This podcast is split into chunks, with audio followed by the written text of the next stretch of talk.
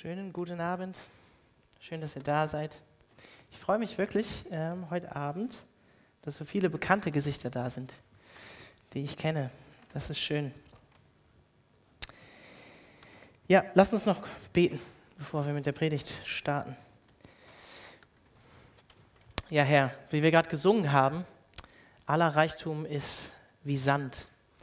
Ja, und das ist ähm, eine vielleicht beängstigende Wahrheit für manche von uns, aber es ist die Wahrheit. Alles wird letztlich vergehen und alles, was wir hier haben, können wir nicht mitnehmen, so wie auch Hiob gesagt hat und wie jeder Mensch am Ende des Lebens erfahren wird. Aber wir glauben, dass du bleibst und dass du ewig bist, Jesus, und dass du uns, wenn wir ja, unsere, unser Herz nicht an diesen Reichtum in dieser Welt hängen, sondern an dich hängen, dass wir ewiges Leben haben werden, so wie du es uns versprochen hast. Dafür danken wir dir, Jesus, dass wir die Hoffnung auf Herrlichkeit in der Ewigkeit haben, im Vergleich zu diesem Leben hier, was wie Sand ist, wie Staub, aus dem wir gemacht sind. Dafür danken wir dir, Jesus. Amen. Ja, wir sind in 2 Samuel Kapitel 3. Der Lukas hat es am Anfang vom Gottesdienst schon gesagt. Normalerweise also es ist ein ziemlich langes Kapitel. Normalerweise greife ich immer so ein paar Punkte raus aus dem Kapitel, wo ich denke, die sind wichtig, so drei, vier Punkte. Ich habe heute interessanterweise keine Punkte, die ich euch so als Erinnerung mitgeben kann. Ich werde das auf römische Weise heute machen, also auf Alexander römische Weise. Einfach durch den Text gehen und ihn gewisser Weise kommentieren, wobei der Alex Röhm hatte auch oft Punkte, die er sagt. Aber ich werde einfach durch den Text gehen. Es sind 39 Verse. Da ist irgendwie ganz schön viel, was passiert, viele verschiedene Namen und so. Und ich hoffe, ich werde dem gerecht äh, heute in 40 Minuten, aber ich, ich werde es versuchen, das zu tun. Ähm, als ich die Predigt nochmal kurz vom Gottesdienst so durchgegangen bin, ähm, habe ich überlegt, so um was geht es in der Predigt? Ich habe vielleicht einen Punkt, den ihr mitnehmen könnt, so habe ich die Predigt auch überschrieben. Sein Reich wird kommen. Amen. Ja, sein Reich wird kommen. Letzten Mittwoch haben wir gesehen in Kapitel 2, dass David in Hebron zum König gesalbt wurde. Und wir können eigentlich alle sagen, wenn ihr durchs erste Samuel-Buch mitgegangen seid, endlich, endlich ist er zum König gesalbt worden. Ne? Der David. Lange Zeit, mehrere Jahre hat er warten müssen, bis es zu diesem Punkt gekommen ist. So ist es leider häufig, wenn wir mit Gott unterwegs sind. Gott hat alle Zeit der Welt und er schult uns lässt uns auf ihn vertrauen, lässt uns warten. Allerdings war es so bei David, dass er nur über einen einzigen Stamm vom Volk Israel als König gesalbt wurde, nämlich über den Stamm Juda. Und der Stamm Juda ist interessant, dass es der Stamm Juda ist, denn ihr wisst vielleicht, wie ihr alle wisst, aus 1. Mose Kapitel 49, der Stamm Juda, das war der Stamm, aus dem der Messias kommen sollte, wo schon damals prophezeit wurde, dass eben der, der Herrscher aus dem Stamm Juda hervorgehen würde. Der eine, der eine Gesalbte, der Messias. Und dann heißt es aber kurz nach der Einsetzung von David über diesen einen kleinen Stamm in Hebron, in 2 Samuel 2, Vers 8, aber Abner, fast ein Zungenbrecher, ne? Aber Abner. Es wird immer Abners in der Geschichte geben, auch in der Geschichte der Christenheit und in der Geschichte hier, bis Jesus wiederkommt. Es ist nicht einfach. Abner hat direkt Widerstand gegen das Königtum von dem Gesalbten Gottes, von David, geleistet, indem er Ishbosheth eingesetzt hat als König über alle anderen elf Stämme. Ishbosheth äh, übersetzt, Ish, Ish ist der Mann und Bosheth die Schande, den Mann der Schande. Ein bisher unbekannter Sohn von Saul. Und dann heißt es in Vers 10 in Kapitel 2, nur der Stamm Juda hielt zu David. So ein bisschen fast so ein bisschen frustrierend, oder? So nach Jahren der Verfolgung, er wird zum König gesalbt und dann nur der Stamm Juda hielt zu David. So ist es leider häufig auch in der Realität. Wenig Menschen sind offen, das Reich Gottes so zu empfangen, wie Gott es vorbereitet hat. So ist es leider auch häufig, wenn wir Gott konsequent in dieser Welt nachfolgen und auf seinen Wegen gehen. Ihr kennt alle dieses Lied, oder? Dieser Weg wird kein leichter sein. Dieser Weg wird steinig und schwer. Dieser schmale Weg, auf den Jesus uns ruft, zur Nachfolge, ihm nachzufolgen, der ist, wie auch bei unserem Meister oder Vorbild Jesus selbst, mit Widerstand verbunden und auch mit Ablehnung. Oft werden wir uns als Christen auch in der Unterzahl befinden. Menschen werden nicht offen sein für das Königreich Gottes. Und dieser Weg der Nachfolge Jesus hinterher wird steinig sein, bis wir eines Tages in die ewige Herrlichkeit bei Jesus eingehen werden, bis wir unser Ziel erreichen, bis wir diesen Lauf, diesen Wettkampf, von dem Paulus spricht, ja, das ist was Anstrengendes, das ist was Herausforderndes, es ist jetzt nicht nur chillen, nicht nur ruhig, sondern das wird andauern, bis wir ihn beendet haben, bis Christus wiedergekommen ist in Herrlichkeit oder wir sterben, so wie es jedem Menschen eines Tages bestimmt ist, früher oder später. Und in dieser Zwischenzeit leben wir geistlich gesprochen, geistlich gesprochen in einem Kriegszustand. Es gibt zwei Königreiche, so dualistisch und so einfach das klingt, aber es gibt das Königreich Gottes, das Königreich des Lichts und das Königreich der Finsternis, das Königreich dieser Welt von einem anderen Fürsten. Und Frieden wird es erst geben, wenn der Sohn Gottes in Herrlichkeit und Macht wiederkommt. Und so ist es auch hier. Gott beginnt durch David in Hebron sein Königreich weiter aufzurichten, was sofort angefochten ist, als er das tut. Es kommt zum Krieg zwischen Juda und den anderen elf Stämmen. Aber wir sollten die kleinen Anfänge niemals verachten. Sam hat das, glaube ich, vor zwei Wochen auch am Sonntag in der Predigt gesagt, das Königreich Gottes, und hat diese Stelle zitiert, das Königreich Gottes ist wie ein kleines oder wie ein Senfkorn, ein sehr, sehr kleines Korn, kaum sichtbar, völlig unscheinbar in dieser Welt, aber dennoch, dennoch da, dennoch da und kraftvoll auch wenn es so klein und hilflos und unscheinbar aussieht. Und so ist es auch bei dem kleinen Stamm Juda. Der ist zwar klein, hilflos und unscheinbar, aber wenn ihr letzten Mittwoch hier wart oder das Kapitel 2 in Vorbereitung heute auf Kapitel 3 nochmal gelesen habt, dann habt ihr gesehen, der kleine Stamm Juda hat die anderen elf Stämme in Kapitel 2 in die Flucht geschlagen.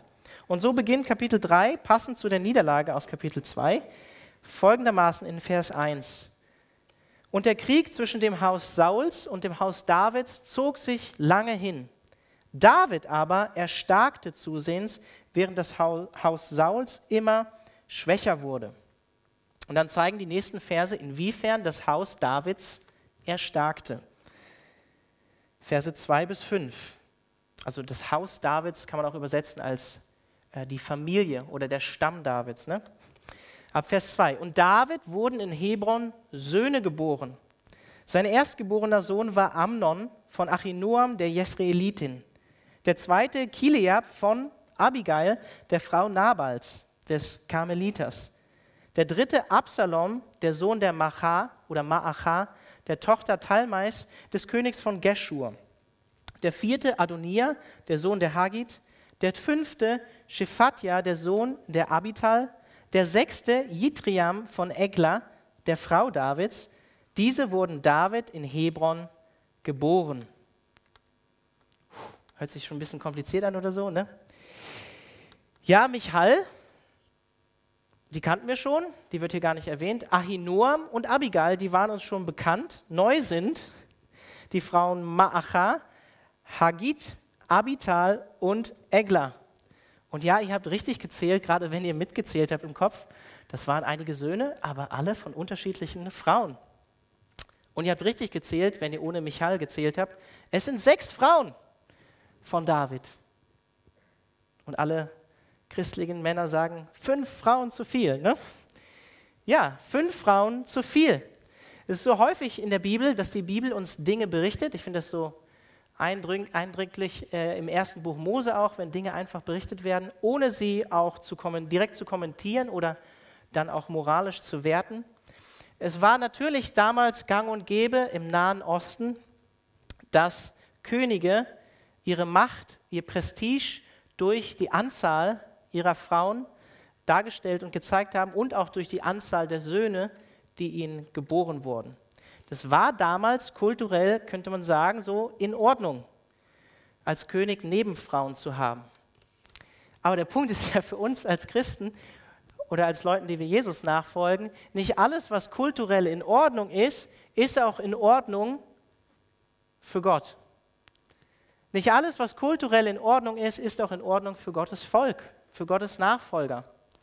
Und in diesem Zusammenhang, ich weiß, ich möchte es einfach aussprechen, heißt das für uns als Frauen, junge Frauen, junge Männer, auch ältere Männer, ältere Frauen, dass wir zum Beispiel kein Harem haben sollten, ganz praktisch, aber dass wir auch ja, und Pornografie zum Beispiel meiden sollten.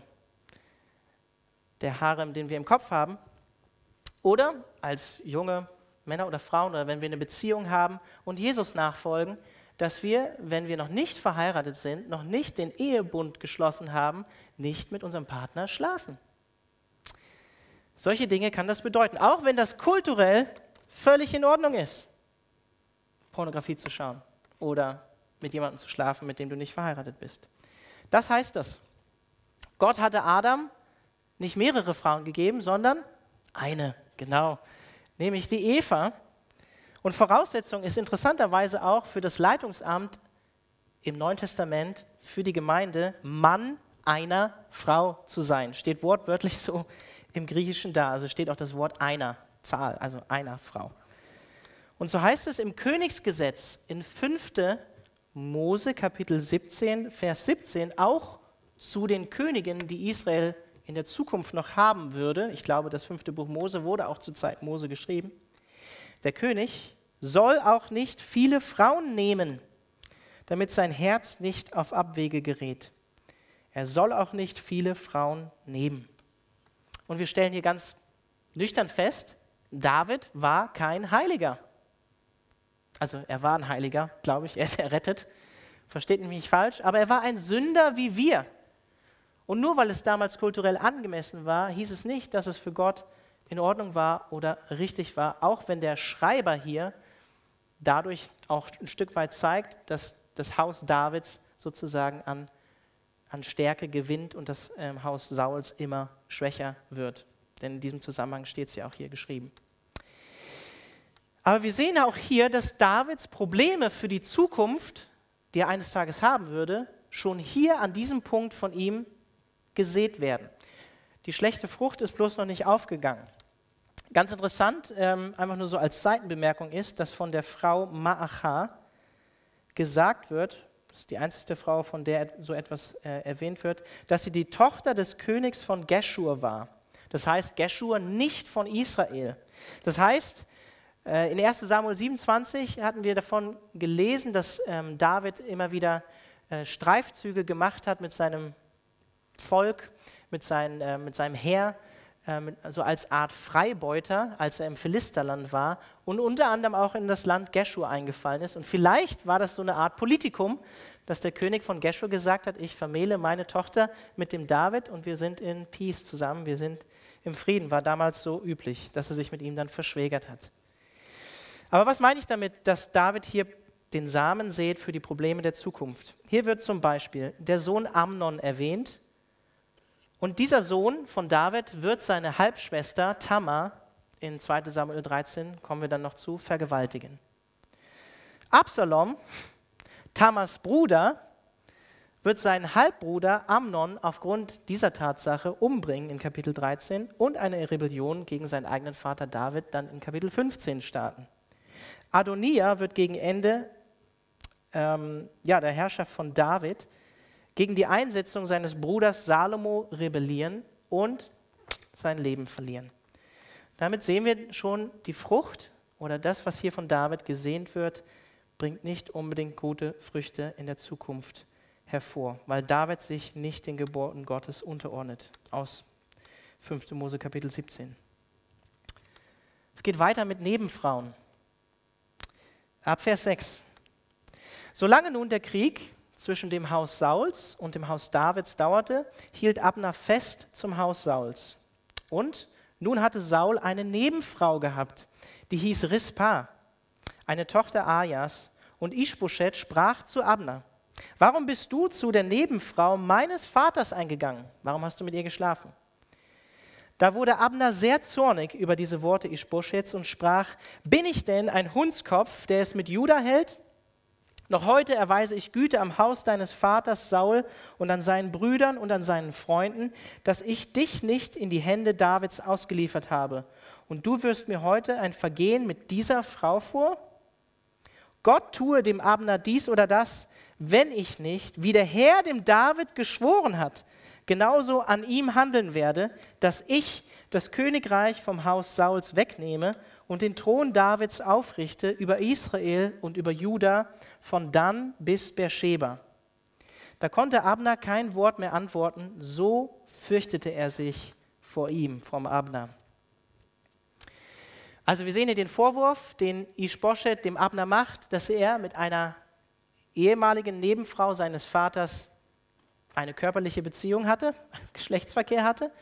Und es wird hier nicht direkt explizit im Text deutlich, ähm, ob das tatsächlich auch geschehen ist, ob es wirklich so passiert ist, ob es wahr ist oder nicht wahr. Aber eins wird auf jeden Fall deutlich, die eigentliche Ambition oder ja, das, was Abner eigentlich vorhatte, wird hier deutlich. Ähm, es war nämlich Abner in Kapitel 2, aber Abner, der Ishbosheth kurzerhand genommen hat und ihn, diesen unbekannten Sohn von Saul, als eine Art Strohkönig quasi eingesetzt hat. Und es zeigt sich auch in der Reaktion hier von Ishbosheth, ähm, als, als Abner ihm so zornig antwortet, der macht einfach dieses Ducktum. Ne? Der ist einfach ganz klein und fürchtet sich, dieser kleine Strohkönig Ishbosheth. Hier wird deutlich, es ging Abner schon immer um Abner. Nicht wirklich um das Haus Sauls. Ja? Rispa war eine Frau des letzten Königs Sauls und diese Frau sozusagen für sich zu beanspruchen, wäre oder war oder wäre gewesen, je nachdem wie es war, ein direkter Affront gegen den König halt, ne? gegen Ishbosheth, weil er damit den Anspruch auf Sauls Thron quasi auf sich münzen würde, weil sie eine Nebenfrau von Saul gewesen war. Und wie gesagt, der Text sagt nicht explizit, ob das auch geschehen ist, aber an der Reaktion von Abner ähm, wird beides irgendwie deutlich. Der Zorn kann zeigen, dass es in Wahrheit wirklich so passiert ist und er deshalb zornig reagiert.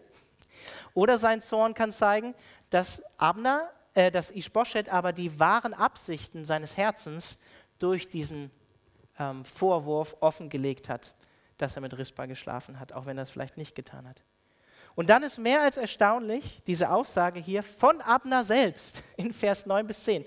Ich hoffe, ihr habt da gut zugehört. Ich lese ihn nochmal vor.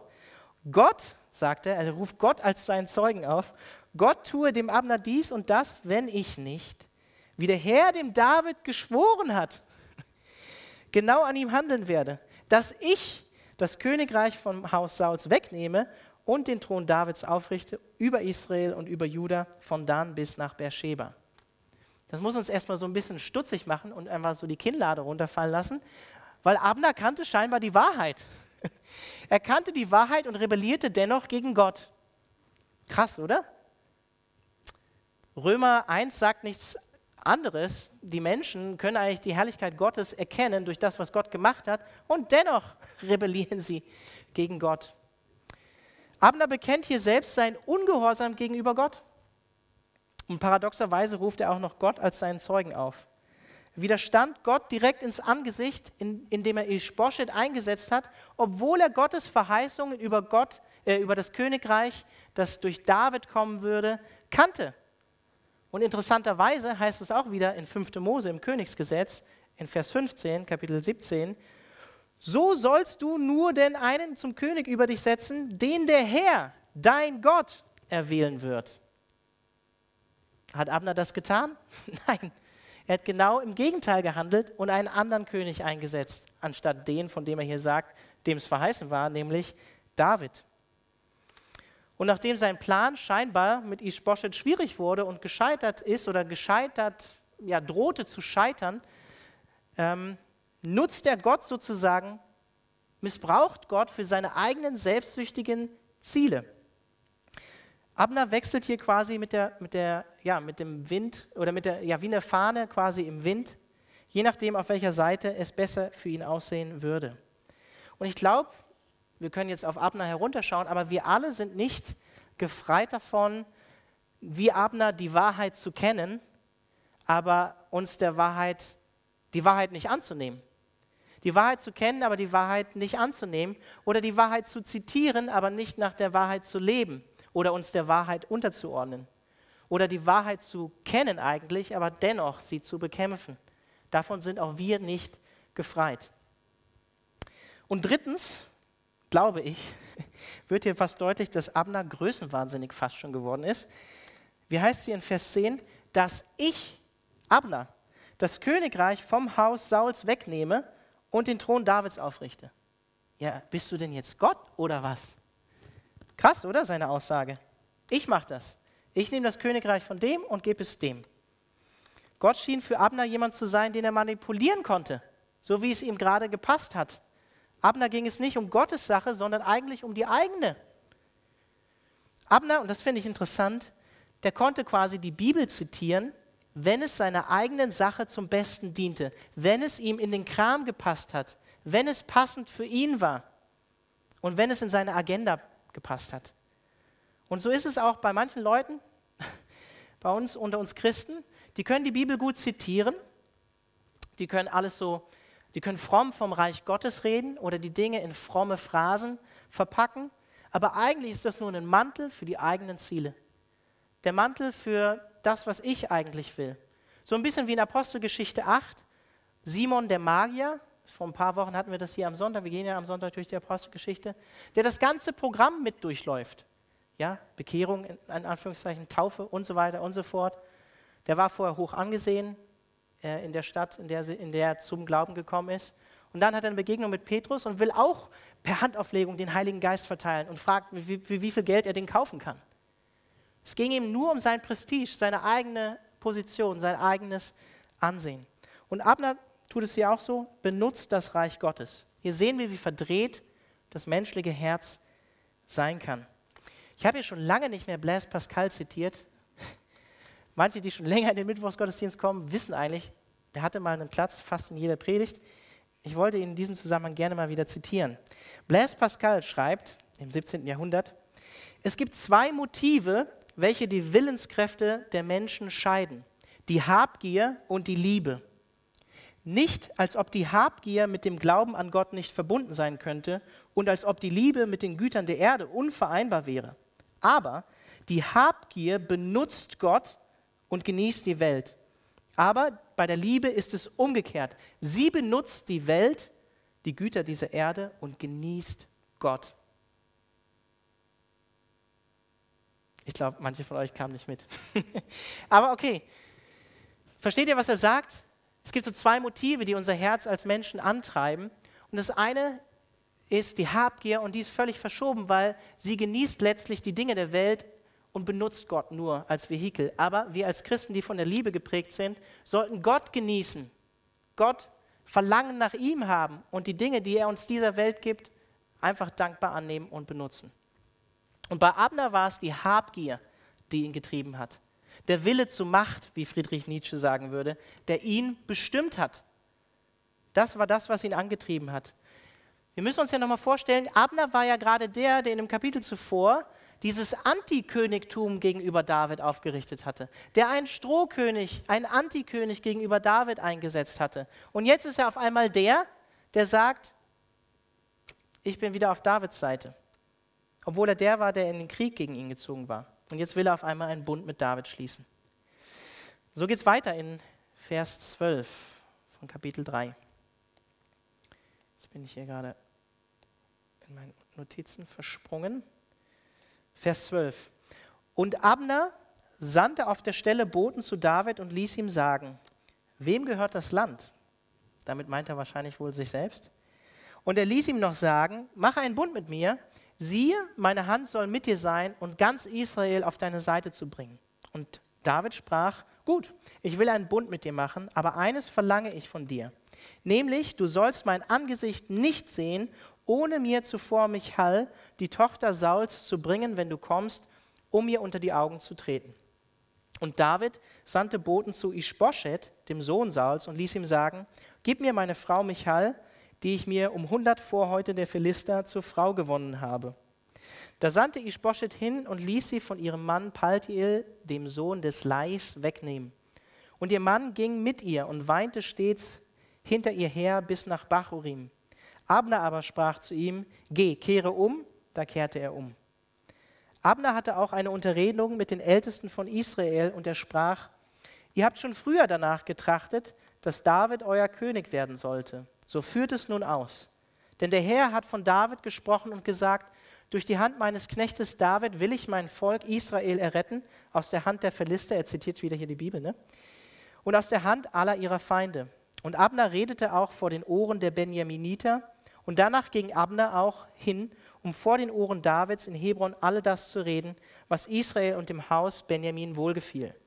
Als nun Abner mit 20 Männern zu David nach Hebron kam, bereitete David Abner und den Männern, die bei ihm waren, ein Mahl. Und Abner sprach zu David, ich will mich aufmachen und hingehen und ganz Israel zu meinem Herrn, dem König, versammeln, damit sie einen Bund mit dir machen und du König bist über alles, was dein Herz begehrt. Und so entließ David Abner und er ging in Frieden fort. Also, kurz zusammengefasst, wir sehen hier die Ambition, ähm, die Abner hatte, setzt er hier in die Tat um. Er versucht, David auf seine Seite zu bringen und David macht es aber nicht so einfach. Er hat eine Bedingung an Abner. Das Interessante ist hier auch, ähm, oder kommen wir erstmal dazu, er möchte seine siebte Frau, beziehungsweise eigentlich seine erste Frau, die er jemals hatte, seine, äh, seine Frau Michal, die Tochter von Saul, zurückhaben.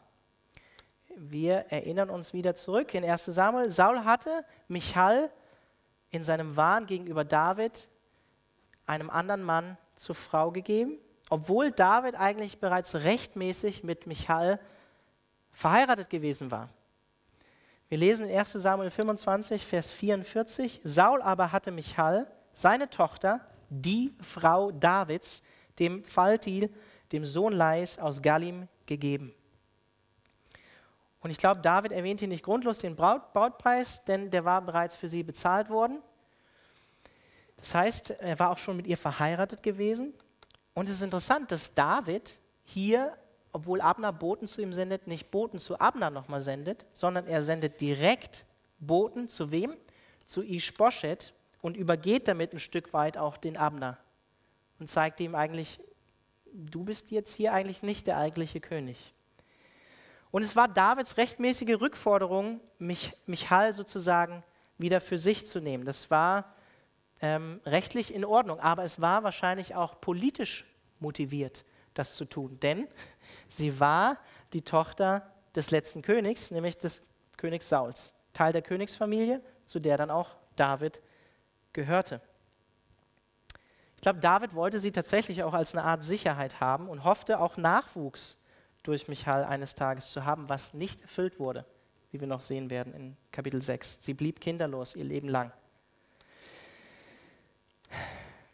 dass David sich Michal wieder zur Frau genommen hat, das ist ähm, ja hart und schmerzhaft für den anderen Mann, ne? Paltiel, der hinter ihr hergeht und weint.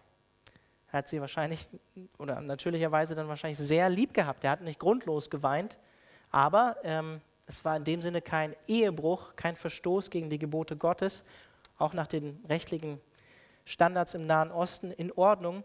Denn David hatte Michael nicht absichtlich verlassen, sondern ihr Vater hat sie ihm einfach genommen und ihm verfolgt. Genau, und dann heißt es in Vers 17 bis 19, wo wieder deutlich wird, dass Abner ähm, bewusst gegen Gott gehandelt hat. Aber Abner hatte auch eine Unterredung mit den Ältesten von Israel. Und er sprach, ihr habt schon früher danach getrachtet, dass David euer König werden sollte. Das heißt, die Ältesten Israels die wollten eigentlich schon immer den David als König haben. Das war ihm aber scheinbar nicht so wichtig. So führt es nun aus. Denn der Herr, hier zitiert er wieder Gott, hier zitiert er wieder die Bibel, denn der Herr hat von David gesprochen und gesagt, durch die Hand meines Knechtes David will ich mein Volk Israel erretten aus der Hand der Philister und aus der Hand all ihrer Feinde. Und Abner redete auch vor den Ohren der Benjaminiter. Hier sehen wir wieder Abner, so der Powerplayer, der, der Macht, der seine Machtspiele durchsetzt und meint, alle Fäden in der Hand zu haben. Er redet zuerst mit den Ältesten von Israel. Das waren die, die nach dem König politisch gesehen die zweitstärkste Instanz nach dem König waren eben. Und er redet mit dem Stamm Benjamin. Aus dem Stamm Benjamin kam der letzte König, nämlich der König Saul. Genau, und nachdem David dann Michal wieder hat, kommt Abner zu David, vereinbart sozusagen die Übergabe von Israel Und David gibt ihm die Garantie des friedlichen Geleits oder lässt ihn in Frieden ziehen. Und dann lesen wir weiter in Vers 22 bis 27. Und siehe, die Knechte Davids und Joab kamen von einem Streifzug und brachten große Beute mit sich. Aber Abner war nicht mehr bei David in Hebron, sondern er hatte ihn entlassen, sodass er in Frieden weggezogen war. Als nun Joab mit dem ganzen Heer kam, teilte man Joab mit, Abner, der Sohn Neas, ist zum König gekommen und er hat ihn entlassen, sodass er in Frieden fortgegangen ist. Da ging Joab zum König hinein und sprach, was hast du getan? Siehe, Abner ist zu dir gekommen. Warum hast du ihn ziehen lassen, dass er gehen kann, wohin er will? Du kennst doch Abner, den Sohn Neas. Der ist gekommen, um dich zu überlisten und deinen Ausgang und deinen Eingang zu erkennen und alles zu erkunden, was du tust. Und als Joab von David hinausging, sandte er Abner Boten nach, und sie holten ihn vom Brunnen Sira zurück. Aber David wusste nichts davon. Als nun Abner wieder nach Hebron kam, führte ihn Joab beiseite in das Tor, um in der Stille mit ihm zu reden, und er stach ihn dort in den Bauch, dass er starb, wegen des Blutes seines Bruders Asael. In Vers 21 bis Vers 23 wird dreimal erwähnt, dass Abner in Frieden, das heißt in friedlichem Geleit sozusagen gegangen ist. Es wird nicht grundlos dreimal erwähnt. Joab kommt hier wieder ins Spiel aus Kapitel 2. Das war der Heerführer von König David, auch Davids Neffe. Und er bekommt von diesem Besuch von Abner mit. Und wenn ihr euch an das letzte Kapitel zurückerinnert, dann habt ihr sicherlich nicht vergessen, dass Joab der Bruder von Asael war, den der Abner nach mehrmaliger Warnung im Krieg oder in der Schlacht miteinander dann doch mit dem Speer getötet hat. Und Joab kann es nicht fassen, wie er hier sagt, dass David den Abner gehen lässt, dass er ihn in Frieden gehen lässt und dass er ihn, ähm, dass er sogar noch einen Bund mit ihm schließt. Und da sehen wir, in Joabs Herzen waren noch immer Rachegelüste, Rachedurst.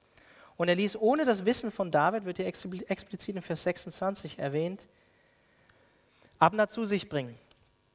Und ich glaube, der Abner, eben weil ihm friedliches Geleit zugesagt wurde, ist nicht davon ausgegangen, obwohl er Joab kannte, dass er sowas machen würde, sondern er war tatsächlich ein Stück weit naiv oder hat nichts geahnt und ist deswegen auch ähm, zu Joab gegangen. Ich glaube, es ist ganz wichtig hier zu erkennen, dass Joabs Bruder Asael in einer öffentlichen Schlacht im Krieg, in einer krieglichen Auseinandersetzung gefallen ist und nicht einfach ermordet wurde. Das, was Joab hier tut mit Abner, ist hinterlistig und ist nicht im Krieg und es ist eigentlich Mord, was er hier tut. Obwohl er eigentlich noch Abner im, beim Gespräch mit David vorwirft, der will dich eigentlich nur belügen und auskundschaften, was ja auch vielleicht gewesen sein mag. Interessant ist auch zu erwähnen, dass in Israel per Gesetz Blutrache verboten war. Es war verboten, ähm, ja, sozusagen sich zu rächen, indem ich halt eben die andere Person dann umbringe. Und das ist ja eben so diese typische Abwärtsspirale, oder? Ne? Abner killt Asael und Abner wird von Joab gekillt und so geht das dann weiter ne? mit der Rache immer weiter runter, die Spirale. Also vordergründig war das Motiv von Joab, das Motiv vom Mord Rache, heißt es hier in Vers 27, wegen des Blutes seines Bruders Asael hat er ihn getötet. Aber ich glaube, es ging ihm auch wahrscheinlich, vermute ich, Vermutung von mir, auch um seine eigene Machtposition im Gefüge von König David. Warum? Ähm, weil Joab, der Herrführer von David war und Abner der Herrführer von Saul war und Abner einen Bund mit David geschlossen hatte. Und Joab sicherlich nicht dumm war und wusste, der Abner ist ein ziemlich taffer Kerl, könnte sein, dass es gefährlich wird für meine Position hier im Königreich unter David. Es mag also sein, dass es rein äußerlich ihm um seinen Bruder ging, aber ebenso auch um sich selbst. So ähnlich wie bei Abner, der Gottesreich offensichtlich missbraucht hat für seine Zwecke und Joab das vielleicht hier ebenso tut, bloß noch ein wenig subtiler. Und ich glaube, wenn die Haltung von Abner nicht weit entfernt von uns, von uns ist, auch, dann ist auch die Haltung von Joab nicht weit von uns entfernt. Das sehen wir sogar bei den Aposteln. Während dem Abendmahl, dem letzten Mal mit Jesus, in Lukas 22 sitzen die Jünger mit Jesus beim Abendmahl, haben Gemeinschaft mit ihm und es kommt gerade die Frage auf, wer wird Jesus, also Jesus sagt eigentlich, jemand wird, wird mich verraten, jemand von euch hier. Darum ging es eigentlich gerade. Und dann ist es so paradox, kommst du zum Gespräch bei den Jüngern, während Jesus diese Frage gestellt hat, jemand von euch wird mich verraten, kommst zu dem Gespräch bei den Jüngern, wer denn eigentlich der Größte im Königreich Gottes sein wird. Bei den Jüngern. Eigentlich unfassbar, ne? das zu lesen in Lukas 22, obwohl es eigentlich gerade darum ging, dass wer Jesus hier verraten würde. Und äh, das sehen wir auch bei Joab. Der hinterging David durch das, was er getan hatte. In Römer 12, Vers 3 heißt es als Warnung und als Aufforderung für uns alle, denn ich sage Kraft der Gnade, schreibt Paulus, die mir gegeben ist, geben unter euch, dass er nicht höher von sich denke, als sich zu denken gebührt, sondern dass er auf Bescheidenheit bedacht sei, wie Gott jedem Einzelnen das Maß des Glaubens zugeteilt hat. Ich glaube, Jesus muss uns immer wieder durch die Kraft von seinem Heiligen Geist äh, unser Herz offenlegen. So, ja, so wie er es auch ähm, bei den Jüngern machen musste. Unsere verdrehte Haltung unseres Herzens. Und Paulus warnt oder ermahnt uns auch hier dazu, das immer wieder zu tun, nicht höher von uns zu denken. Und selbst die frommen Jünger waren davon betroffen. Ab Vers 28 geht es weiter der letzte Teil für heute. Als David es danach erfuhr, sprach er, ich und mein Königreich sind ewiglich unschuldig vor dem Herrn an dem Blut Abnas, des Sohnes Ners. Es falle aber auf den Kopf Joabs und auf das ganze Haus seines Vaters, und es soll im Haus Joabs nie an einem fehlen, der einen Ausfluss oder Aussatz hat, der zu Spindel greifen muss, der durchs Schwert fällt oder der an Brot Mangel leidet. Mangel leidet. So brachten Joab und seine Brüder oder sein Bruder Abisai den Abner um, weil er ihren Bruder Asael im Kampf in Gibeon getötet hatte.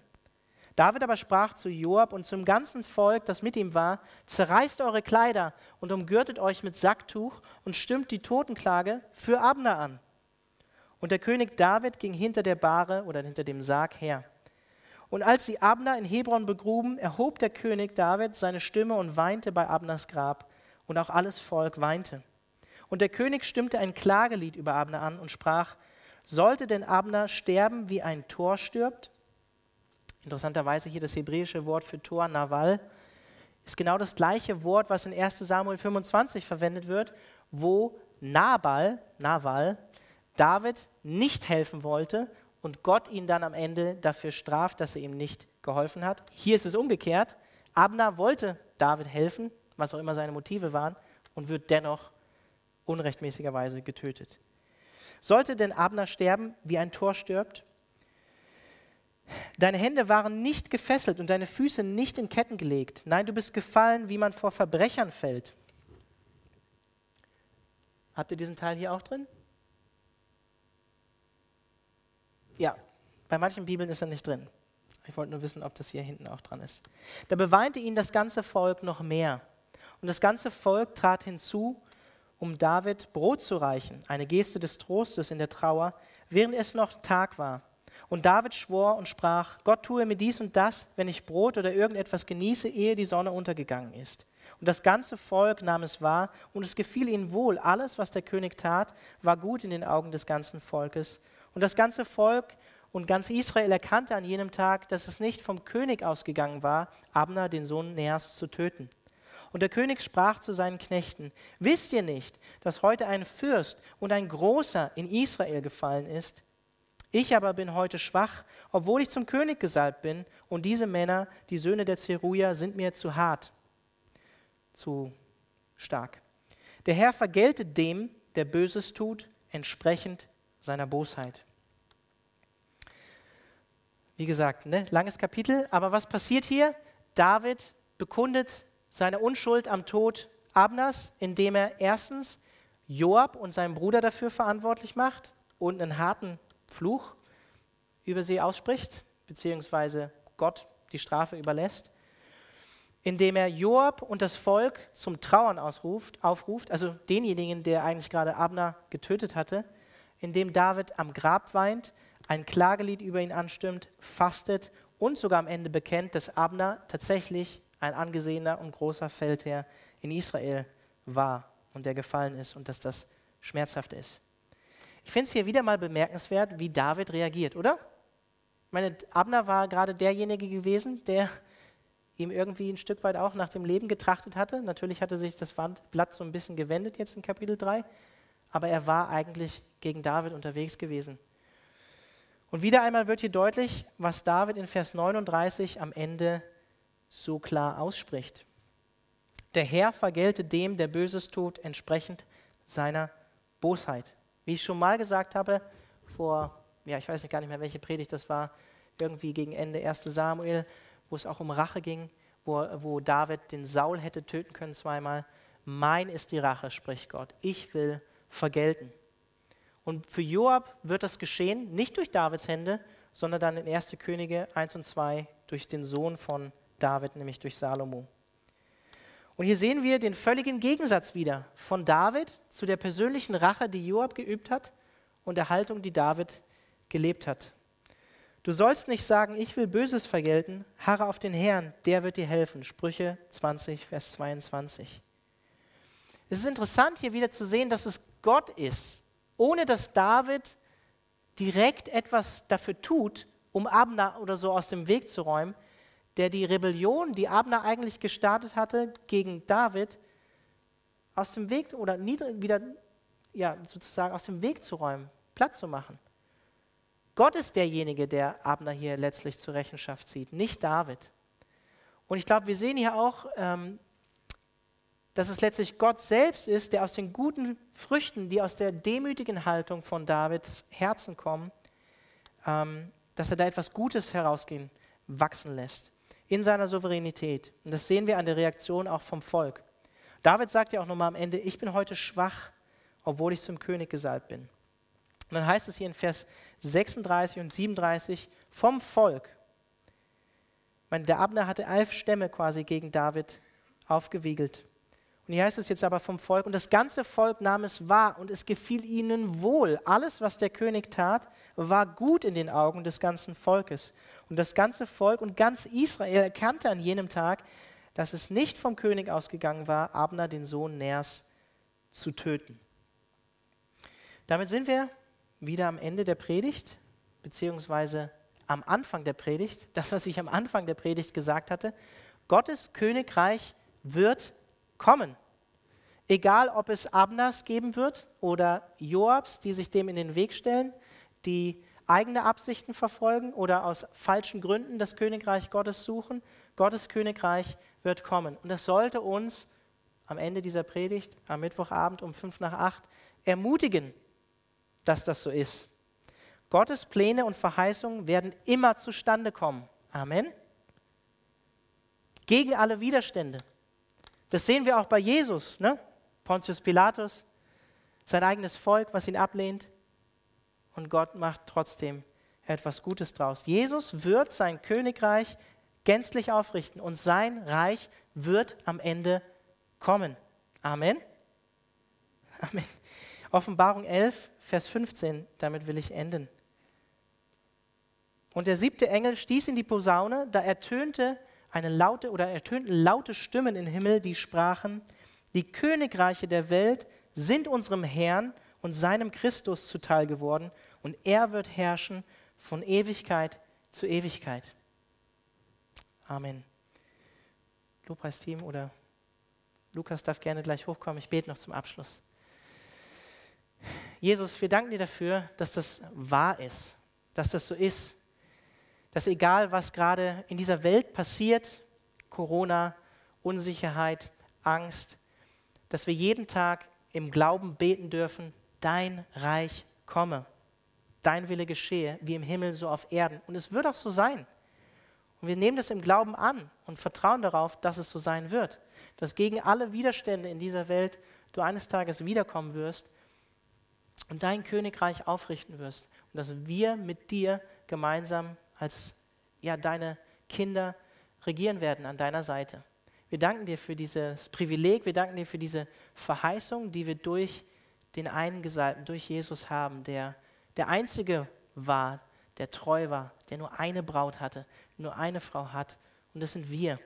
Und wir danken dir dafür, Jesus, dass du ja, ähm, der Sohn Davids geworden bist, der ja einfach das tun konnte, was David nicht tun konnte, nämlich stellvertretend für uns ein heiliges Leben zu leben, ein vollkommenes Leben.